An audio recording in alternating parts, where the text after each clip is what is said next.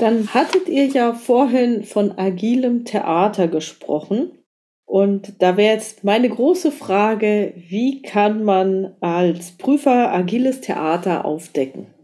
Ja, agiles Theater. Wir haben ja schon ganz kurz über die Grundidee gesprochen. Das ist einfach der Widerspruch zwischen, ich sage mal, der Schauebene und dem, was eigentlich entweder mit einer Regel gemeint ist oder was eigentlich als Intention hinter irgendeiner Regelung steht nenne die drei wichtigsten Risiken oder so. Wenn das die Sache ist, dann schreib halt mal drei auf und behaupte, es wären die wichtigsten.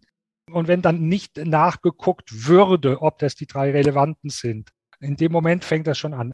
Nein, beziehen wir es mal konkret vielleicht auf tatsächlich die Agilität. Hat auch wieder mit diesem Glauben, in dem Fall nicht an den Plan, sondern an die Methode zu tun. Scrum kennt verschiedene Verantwortlichkeiten, wie es im neuen Scrum-Standard heißt den Scrum Master beispielsweise, dann die Developer, selbst in der deutschen Version wird es nicht mehr Entwickler genannt, sondern Developer. Und dann gibt es den Product Owner. Und jetzt kommt noch dazu ein Prinzip im Agilen und insbesondere in Scrum ist, man sagt, das Team ist selbst organisiert. Ja, und jetzt beißt sich das mit der Kultur, die wir in vielen Firmen haben, Weisungen von oben nach unten. Und im Projektmanagement ist das der Projektleiter. Der Projektleiter ist typischerweise für das Projekt weisungsbefugt. Jetzt kann man sozusagen vielen Organisationen, die die ersten Schritte Richtung Agil tun, beobachten. Die benennen ein paar Teammitglieder in den verschiedenen Rollen, die Scrum vorsieht. Aber insgeheim, informell gibt es nach wie vor dem Projektleiter, der einfach den einzelnen Teammitgliedern sagt, was du heute und was du jeweils morgen machst. Gemeint ist von agil, dass das Team untereinander bespricht, wer an welcher Aufgabe dran sitzt. Also das ist das Zusammentreffen, eigentlich das agile Theater von früheren Verhaltensweisen, die viel mit Hierarchie, in dem Falle viel mit Weisungsbefugnis zu tun haben und dann auch mit, ich folge halt dem, was da gesagt wird, versus man tut so, indem man formal, natürlich haben wir das Entwicklerteam besetzt, wie Scrum das vorsieht. Natürlich haben wir einen Scrum Master. Natürlich haben wir einen Product Owner. Also das ist das Vermischen praktisch von einer methodischen Oberfläche und einem Arbeitsstil, der nicht mit dem, was agil meint, übereinstimmt. Das ist ein Aspekt. Jetzt kommt das zweite dazu. Man kann zum Beispiel jetzt bei der Planung im Agilen eigentlich davon ausgehen, plane immer nur für die nächsten kurzen Zeitabschnitte genau. Jetzt frage ich einfach, ich wäre jetzt ein Prüfer, der ein agiles Projekt prüfen will, spielen die im Umgang mit der Planung agiles Theater oder leben die das? Wenn ich dann einfach mit den Entwicklern, Entwicklerinnen ins Gespräch komme, an welchem Arbeitspaket sitzt du denn gerade? Ja, ich sitze an Arbeitspaket 23. Das ist doch das, was wir im Masterplan von vor zwei Jahren für den März 2022 eingeplant haben. Drei Jahre zurück heißt, es wurde im März 2019 eingeplant für den März 2022. Das spricht nicht sehr für einen agilen Umgang mit der Planung, dass man das konkrete Arbeitspaket, was jetzt dran ist, schon drei Jahre vorher plant. Und dann wird das aber in so Organisationen oft als das Sprint Backlog, das ist der Fachbegriff dafür, bezeichnet. Ja, wir sind doch agil. Das steht im Sprint Backlog drin. Ja, wann habt ihr das denn festgeschrieben? Ja, das Sprint Backlog, das haben wir vor drei Jahren eben festgeschrieben. Da wird nur alter Wein in neue Schläuche gegossen. Der Projektplan mit den Meilensteinen von vor drei Jahren, die nennt man jetzt nicht mehr Meilensteine, sondern das sind die sogenannten Sprints. Und sowas aufzudecken, das ist dann eine wichtige Aufgabe. Was ist das große Problem für Organisationen, was sich hier draus ergibt? Die arbeiten, wenn wir das Beispiel weiterverfolgen, im März 22 immer noch an einem Arbeitspaket, was schon vor drei Jahren geplant wurde. Das kann in einem Projekt für eine bekannte Themenstellung richtig sein. Aber bei den Projekten, wo es vor allem um Agilität geht, das sind ja neuartige Technologien. Gerade im Cloud-Umfeld hat sich viel getan. In der Entwicklung mit Continuous Integration, da gibt es ganz neue Werkzeuge, die da helfen die würden ja, wenn sie das nur abarbeiten, was schon vor drei Jahren geplant wurde, viele Vorteile gar nicht nutzen können, die das Agile bietet, nämlich immer auf Umfeldveränderungen schnell reagieren zu können. Also das sind so Phänomene des agilen Theaters. Und das führt auf Dauer, wir als Menschen sind ja zum Glück auch mit sowas wie Intuition begabt. Wir kennen sowas wie ein Bauchgefühl. das merken viele Beteiligte nach kurzer Zeit, dass hier eben eine Mode über sie gestülpt wird, aber eigentlich, wie wir arbeiten, daran hat sich gar nichts geändert. Und was mich dann daran immer so, ja, ich will sagen, je mehr ich mich damit beschäftige, frustriert, nicht mehr wütend macht und auch nicht mehr aufregt, sondern eher frustriert, dass dann häufig gesagt wird, ja, die Methode agil taugt nichts. Dann wird das Problem, was eigentlich mit der hierarchischen Führung, was das Problem, was durch das agile Theater kommt, das wird geschoben auf die neue Methode hat nicht die Anforderungen erfüllt. Naja, aber das agile Theater, das sind so Phänomene, die an vielen Stellen in dieser Weise auftauchen. Wenn man nicht die Intention dahinter von gerade Agilität kennt, dann meint man auch, es wäre häufig mit der methodischen Ebene getan. Aber das ist ja eine ganz andere Art, nicht nur Umgang mit Planung, sondern auch ein ganz anderes Führungsverständnis. Und ich will zum Abschluss da auch ganz kurz sagen, es stellt auch sozusagen die Frage nach, wie viel Vertrauen haben die Beteiligten untereinander. Ich glaube, das muss man ganz ehrlich sagen. Dieses ganze Bemühen um Agilität, das hat auch viel mit Vertrauensniveau oder Misstrauensniveau in einer Firma zu tun. Das glaube ich auch, ja, auf alle Fälle.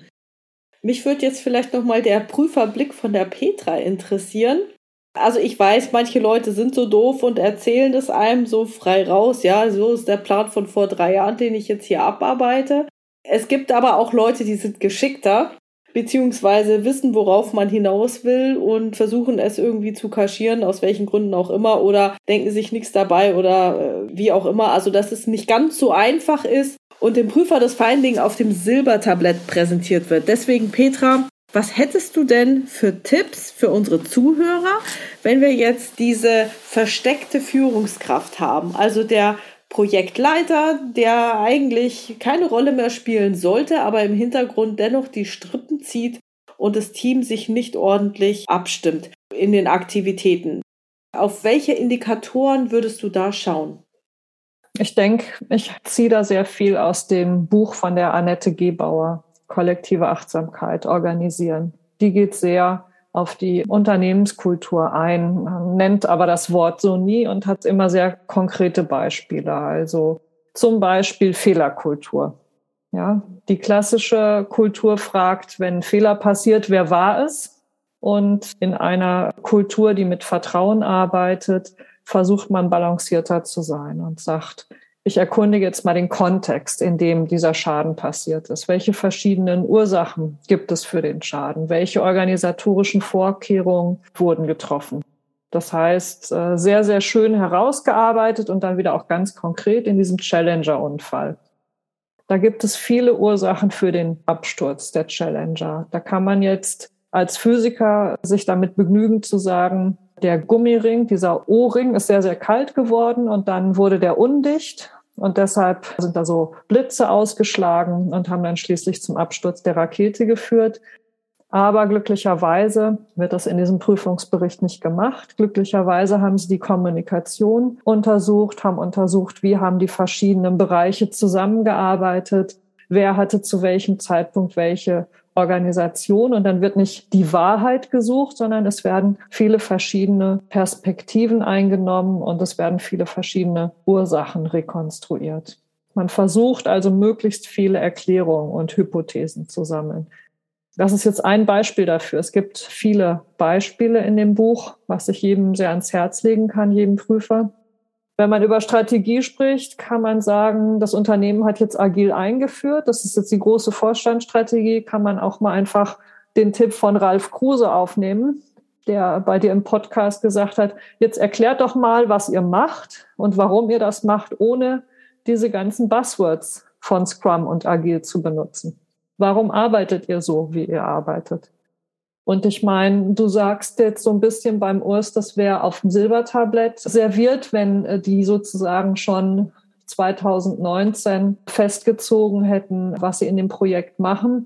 Ich glaube schon, dass man auch dieses sehr konkrete, dieses Inkrement, also diesen Lerneffekt, man muss ja immer sagen, bis in zwei Wochen mache ich dieses oder jenes an dem Produkt neu, an dem Softwareprodukt. Und das kann man dann schon sehen, ob dann sozusagen so ein Lerneffekt ist und ob nach zwei Wochen was Neues kommt oder ob das, glaube ich, ganz alt geplant ist und immer wieder aus der gleichen Schublade abgeschrieben wird. Ich bin da ziemlich optimistisch, dass man das erkennen kann. Dann auch diese Phänomene, die ich des Öfteren von vielen verschiedenen Unternehmen gehört habe, dass der Kunde das Produkt nicht sieht. Das ist ja ganz typisch. Ne? Das Produkt ist ja von vorne bis hinten durchgeplant. Also warum soll der Kunde das mal zwischendurch angucken? Aber nur wenn der Kunde es wirklich auch anguckt und sagt, damit kann ich nicht arbeiten oder mir fehlt dieses und jenes, ich möchte, dass hier an der Oberfläche noch die und die Eingabe möglich ist. Nur dann, dann kann ja eine Verbesserung stattfinden, agil. Nur dann kann so ein Lerneffekt stattfinden. Da bin ich eigentlich sehr optimistisch, dass man das findet. Und dass man, wenn man fragt, ja, wann hat denn der Kunde das zuletzt begutachtet und was hat er gesagt, was er da an Verbesserungsvorschlägen hat, dann wird es bei Agil eine Antwort geben und beim traditionellen geplanten Projekt vermutlich nicht. Oder die Führungskraft sagt, ich weiß, was der Kunde will. genau. Okay, also Indikatoren sind Fehlerkultur, wenn was nicht ganz so prickelnd läuft. Wie geht man damit um? Die Frage nach den Lerneffekten. Existieren überhaupt Lerneffekte? Also welche Verbesserungen hat man denn gemacht? Entweder am Produkt, das kann ja auch in der Vorgehensweise sein, durch die Reflexionen der eigenen Arbeitsweise und das andere ist nach dem Input des Kunden fragen, wenn es ein kundenorientiertes Produkt ist. Ja, und was Urs Führungskultur. Ist da einer, der entscheidet oder ist das gesamte Team verantwortlich? Ja, es gibt sogar eine Klage, dass jemand gesagt hat, er hätte gerne die gleiche Note wie seine Teamkollegen. Denn schließlich wäre es ein agiles Team und deshalb müssten alle die gleichen Noten haben. Muss das Arbeitsgericht sich mit beschäftigen. Bin gespannt, was rauskommt. Äh, das wurde abgelehnt. Der Arbeitgeber hat die Freiheit, die Noten und die Zeugnisse so zu gestalten, wie er das möchte. Wobei es natürlich auch bei den agilen Teammitgliedern durchaus Unterschiede in der Produktivität geben kann. Selbstverständlich. Ich will nur sagen, wie kommt jemand auf die Idee, dass er die gleiche Note haben möchte? Dann muss es ja eine sehr große Egalität im Team geben. Da muss es ja sehr demokratisch zugehen. Sonst komme ich doch gar nicht auf die Idee. Ne? Oder ich habe Unternehmen gesprochen, da werden die Führungskräfte von den Teams gewählt. Das ist für mich eine andere Sache, als ich das äh, üblicherweise in diesen sehr hierarchischen Unternehmen erlebt habe. Da gibt's eine Reihe, wie werden die Budgets, wie wird diese strategische Planung, von der ich gesprochen habe, wie wird die runtergebrochen? Das ist in agilen Bereichen deutlich anders als in diesen klassischen Bereichen hoffentlich dann auch nicht nur agiles Theater, sondern dann tatsächlich. Okay, angenommen, ich als Prüfer habe noch nie etwas agil geprüft oder habe jetzt das erste Mal etwas Agiles vor mir. Wie soll ich es bitte angehen? Worauf sollte ich achten? Also ich will auf den Teil antworten, du möchtest ein agiles Projekt oder eine agile Organisation prüfen. Genau. Also ich denke, auch wenn wir so viel auf der Methode gerade rumgeritten haben, das ist sicher ein Orientierungspunkt. Je nachdem, was die Organisation sagt, wenn sie, nehmen wir nur mal das Beispiel von Scrum, wenn sie sagt, sie arbeiten nach Scrum, dass dann die verschiedenen methodischen Elemente vorhanden sind. Das ist sicher das, womit man auch mal, ich sag mal, das Eis auch brechen kann. Aber jetzt ist ganz interessant, da gibt es auch einen, ich sag mal, sehr renommierten Vertreter der agilen Welt, das ist der Henrik Knieberg. Henrik Knieberg aus Schweden und ist international sehr viel unterwegs, berät Organisationen. Und der hat eine sogenannte Checkliste veröffentlicht. Und der sagt, eigentlich kannst du von der Methodik her nach diesen Rollen gucken. Du kannst gucken, ob es einen Sprint-Backlog gibt. Aber frag doch einfach drei kleine Fragen. Das eine, was habt ihr im momentanen Sprint jetzt als konkrete Prozessverbesserung gemacht gegenüber dem letzten? Weil das ist ja auch so diese Idee des ständigen Lernens. Und dann, was habt ihr als letztes brauchbares Produkt ausgeliefert? Das ist ja auch so ein Anspruch des Agilen, dass man in kleinen Schritten immer ganz konkrete Ergebnisse liefert. Und wenn da schon die Antworten zögerlich sind, ist das ein Hinweis darauf, dass vielleicht hinterher die methodischen Elemente eher agiles Theater sind, als dass es echt agil ist. Also die methodische Ebene. Aber dann gerade bei der Selbstorganisation äh, Selbstorganisation heißt ja, dass ich einen großen Spielraum habe für meine Entscheidungen, die ich treffe für eine Aufgabe. Und da gibt es ein Spiel, das hat der Jürgen Appelow in Arbeit 3.0 eingeführt, das ist der sogenannte Delegation Poker. Überleg dir eine typische Entscheidungssituation, zum Beispiel, welche Aufgaben kommen bei uns als nächstes in die nächsten zwei Wochen Abschnitt in den Sprint rein? Wer entscheidet darüber, dass man mit dem Team darüber redet oder gar, dass man als These reingeht? Bei euch, ihr sagt, ihr seid agil, deshalb bestimmt doch das Team eigentlich, was reinkommt. Inwieweit stimmt ihr der These zu? Und dann wird das, ich nenne jetzt das Stichwort Planning Poker, dann wird es wie ein Poker gespielt. Also die Frage für das Team, die liegt offen auf dem Tisch. Man spricht das Team auch direkt an. Ihr bestimmt selber, welche Arbeitspakete ihr für den nächsten Abschnitt reinnehmt. Und dann entscheiden sich alle Teilnehmer, die haben Spielkarten, die entscheiden sich für eine Stufe. Ja, das macht immer das Team. Das macht meistens das Team. Bis dahin macht eigentlich nie das Team. Und dann legen die das offen und dann kriegt man ja auch eine Einschätzung, in welcher Bandbreite sozusagen gefühlt, ich sage jetzt mit Absicht mal gefühlt, in welcher Bandbreite gefühlt Selbstorganisation hier zum Beispiel für die Planung gelebt wird. Und das ist ein wichtiger Indikator dann, glaube ich, für die Prüfung. Zum einen ursprünglich, das muss ich dazu sagen, sind einige dieser Instrumente, die alles was mit Poker im Namen haben oder agiles Wertespiel, die sind ursprünglich zur Selbstreflexion für das Team gedacht. Und das ist jetzt gleich auch ein Warnhinweis, den ich geben will. Man kann diese Spiele für Prüfungszwecke nutzen. Ich warne aber davor, dass die, ich sag mal, für eine disziplinarische Prüfung genutzt werden, sondern wenn wir erwarten aus Prüfungssicht, dass das Team ehrlich antwortet, vorher war das Stichwort Fehlerkultur, wenn wir wollen, dass da eine ehrliche Antwort rauskommt, dann muss vorher am besten in der Spielregel geklärt werden, wie das kommuniziert wird. Es gibt da Lösungen. Ich habe ja gesagt, ich habe einen Hintergrund aus CMMI. Da gibt es auch einen sehr ausgefeilten Ansatz, über 30 Jahre gereift weltweit, wie man an so ehrliche Einschätzungen kommt und es den Führungskräften dann so aufbereitet, präsentiert, dass nicht direkt Rückschlüsse gezogen werden können. Aber so würde ich vorgehen, das ist ein spielerisches Element, das Team selber reflektieren lassen, ein bisschen provoziert auch. Und diesen Spielansatz, den kann man in vielen Varianten dann spielen, indem man dann die ganzen Werte, die eigentlich erfüllt sein sollten.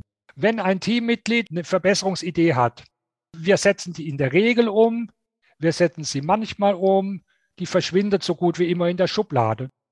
Da kann man auch ganz schnell mit wenig Aufwand immer wieder maßgeschneidert, ich sag mal, solche Situationen für sich gestalten. Das geht mit wenig Zeitaufwand und ist aus meiner Erfahrung, wenn die entsprechende Gesprächsatmosphäre da ist, wenn so eine Vertraulichkeit vielleicht vereinbart wurde am Anfang, dass es nicht gleich sozusagen in die disziplinarische Schiene geht, dann kann das gut genutzt werden für die Prüfung. Und da sind wir bei einem Thema, was wir im Buch auch ausgiebig behandeln. Wenn man Prüfung in dieser Weise, Prüfung agiler Projekte in dieser Weise durchführt, dann hat das immer auch einen Anteil von Hilfe zur Selbsthilfe, hat es immer einen Anteil von Coaching. Diese berühmte klassische Vorstellung der Prüfung, das sind so die objektiven Instanzen, die verschwimmt da vermutlich und sie muss verschwimmen, sonst komme ich nicht an diese ehrlichen Informationen dran. Aber ich denke, so würde ich vorgehen, zunächst die methodische Ebene und mich dann schrittweise rantasten. Auch hier wieder je nachdem, was der genaue Prüfungsauftrag oder das Prüfungsinteresse ist, dann gerade mit diesen Instrumenten, die die Reflexion des Teams selber anregen, mich näher dran tasten und dann aber auch verantwortungsvoll mit den Ergebnissen. Das ist ja auch so eine Selbstoffenbarung, die da praktisch stattfindet im Team. Das Team macht sich dadurch verletzlich. Da muss man sehr verantwortungsvoll mit umgehen, glaube ich. Das glaube ich auch. Also deswegen ist auch so eine Frage, die mir mal jemand aus der Podcast-Community gestellt hat.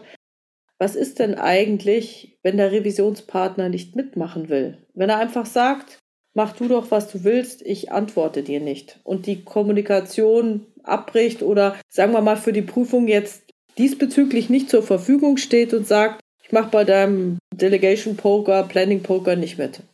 Ja, das kann ja verschiedene Ursachen haben, aber das kann zum Beispiel in negativen Erfahrungen begründet sein, die aus der Vergangenheit stammen. Und dann braucht man ganz andere Vorbereitung erstmal. Und das ist ganz interessant, dass du das ansprichst. Das beschreiben wir auch im Buch. Da haben wir uns auch Gedanken gemacht zum Thema Abhängigkeit versus Unabhängigkeit der Prüfung.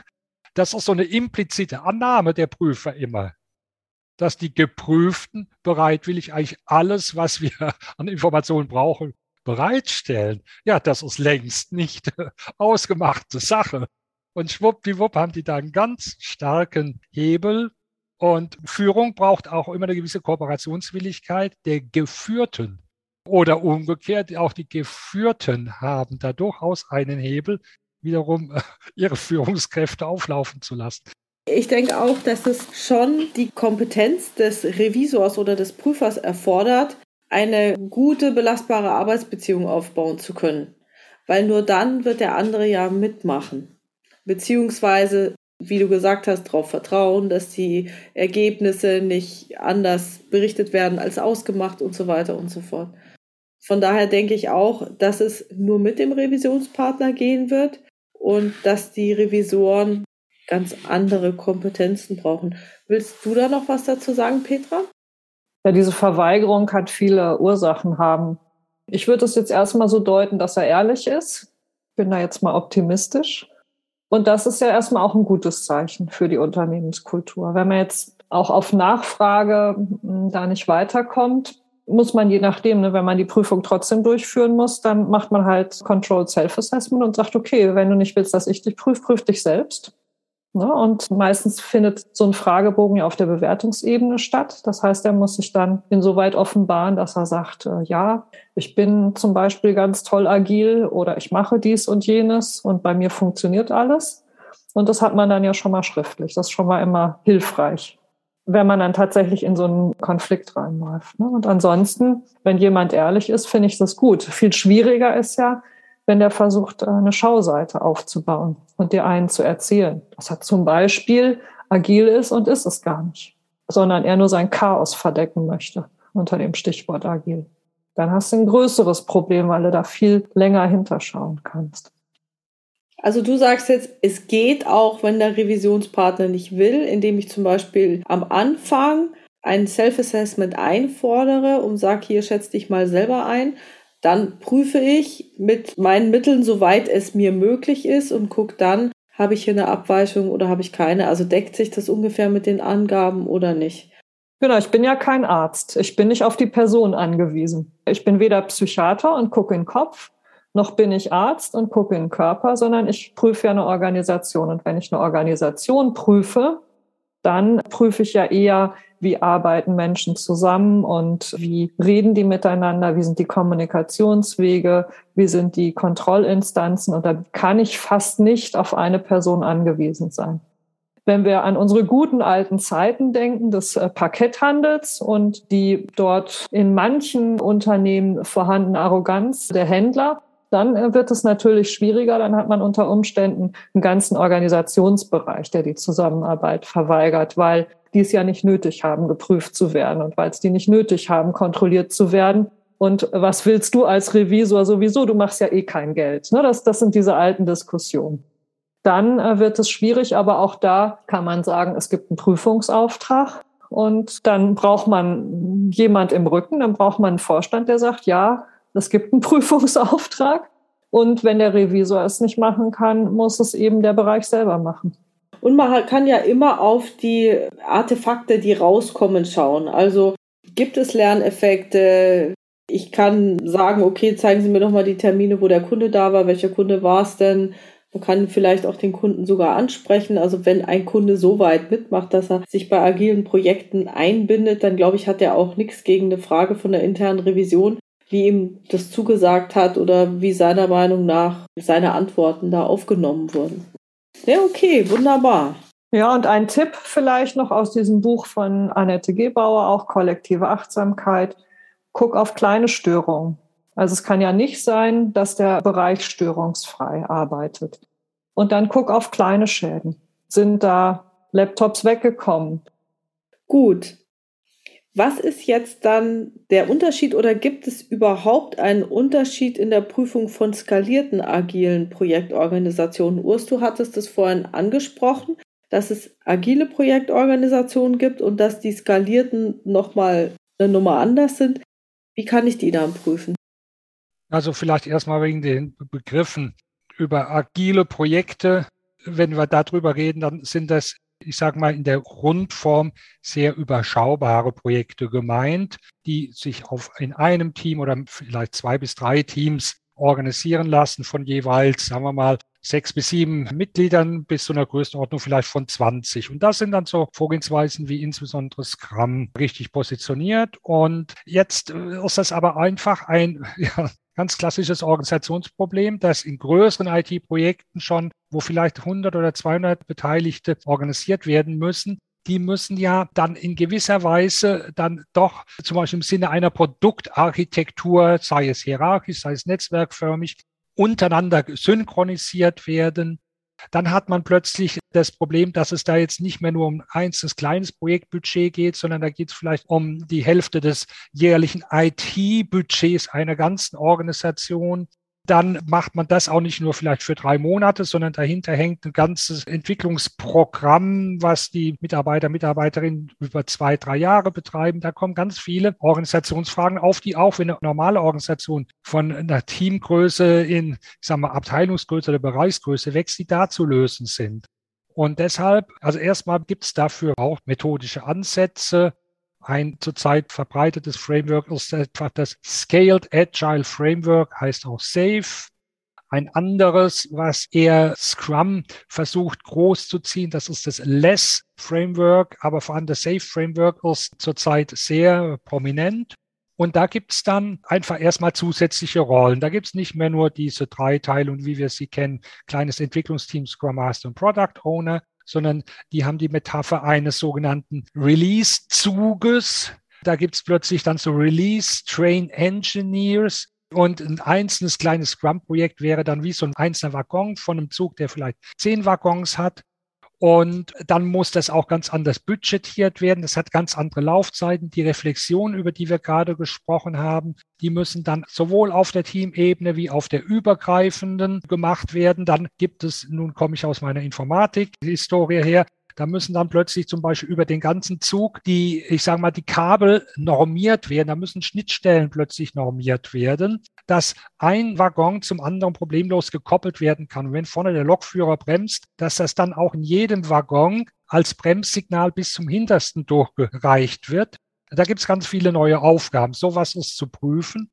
Aber vor allem kommt dann etwas dazu, das hat mit einem generellen Phänomen zu tun, wenn Strukturen größer werden. Dann geht es nicht mehr nur um lokale Optimierung, sondern da geht es auch um, und das ist typischerweise eine ganz andere Perspektive, da geht es um globale Optimierungen.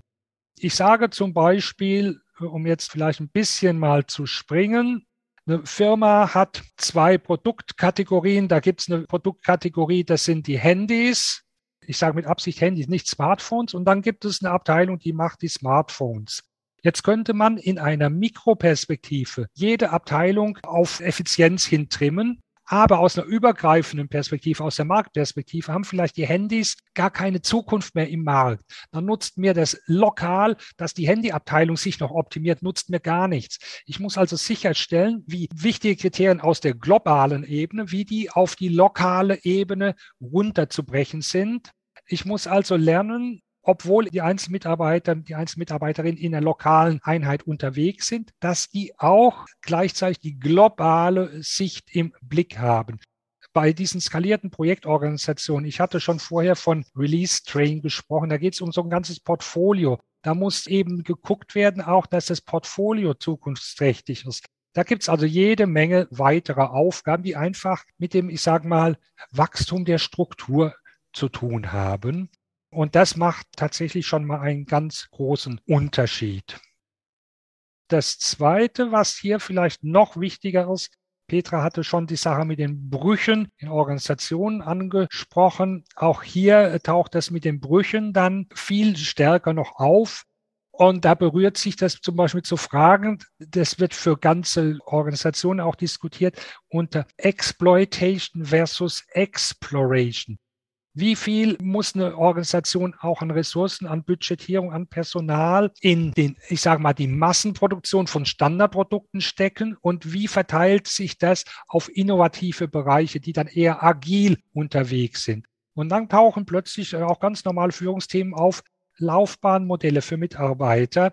Wollen wir das pro Teil, innovativen Teil, separat halten von dem anderen? Aber genau das ist ja auch dann wichtig, eigentlich, dass da ein Austausch stattfindet. Also jede Menge neuer Fragestellungen. Und weil das so vielfältige Fragestellungen sind, die selber sehr vielschichtig wiederum sind, haben wir es im Buch zwar angesprochen, aber nicht jetzt ausgiebig behandelt. Und da hätte ich auch einfach Lust, da mal ein eigenes Podcast zu machen, wo es nur um skalierte agile Projektorganisationen generell geht und dann, wie man das dann auch noch prüft.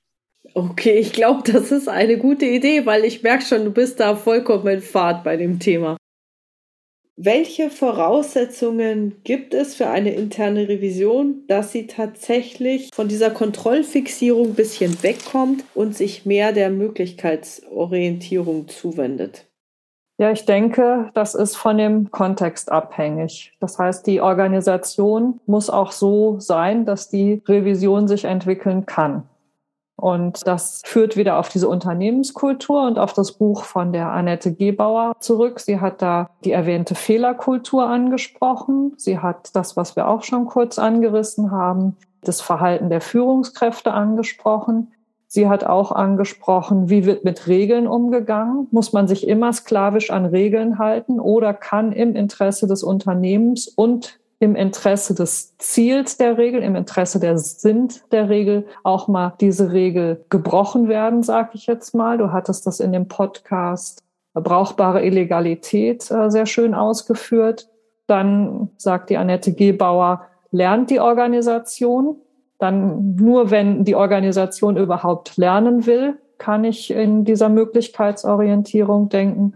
Und wie steht es mit Verantwortung und Kontrolle? Übernehmen die Leute Verantwortung und dürfen sie Verantwortung übernehmen? Oder wird kontrolliert und wird genau vorgegeben, was zu machen ist und dann kontrolliert? Also wenn es eine starke Kontrollorientierung geht, hat man ja so ein Maschinenmodell. Man denkt, man muss nur genug Regeln in die Organisation geben und dann ist alles geregelt und dann läuft die Maschine, dann läuft die Organisation schon. Wenn man so eine Idee hat, dass eine Organisation wie eine Maschine funktioniert, dann wird es schwierig mit Veränderung, dann wird es auch schwierig mit einer dynamischeren, agileren Revision.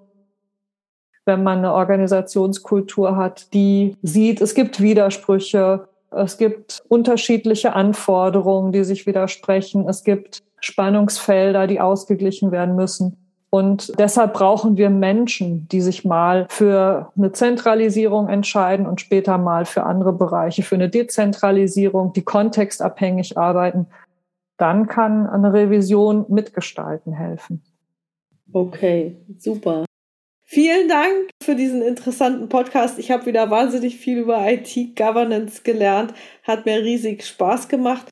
Und ich kann jedem nur euer Buch empfehlen. Es heißt Agilität für IT-Governance, Prüfung und Revision, ist kürzlich erschienen im D-Punkt Verlag. Kostet 42,90 Euro.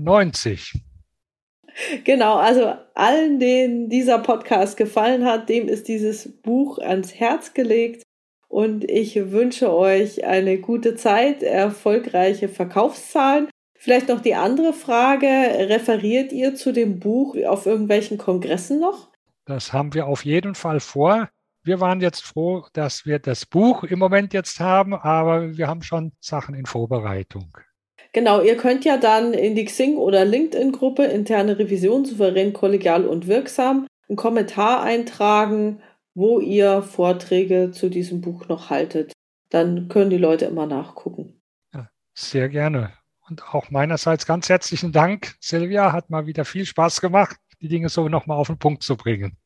Ja, absolut. Ich finde diesen Podcast großartig. Das habt ihr wahrscheinlich gemerkt. Deshalb habe ich jetzt auch einiges daraus wieder zitiert. Ich höre mir viele Beiträge mehrfach an. Also herzlichen Dank an dich, dass ihr das immer so schön macht. Super, danke.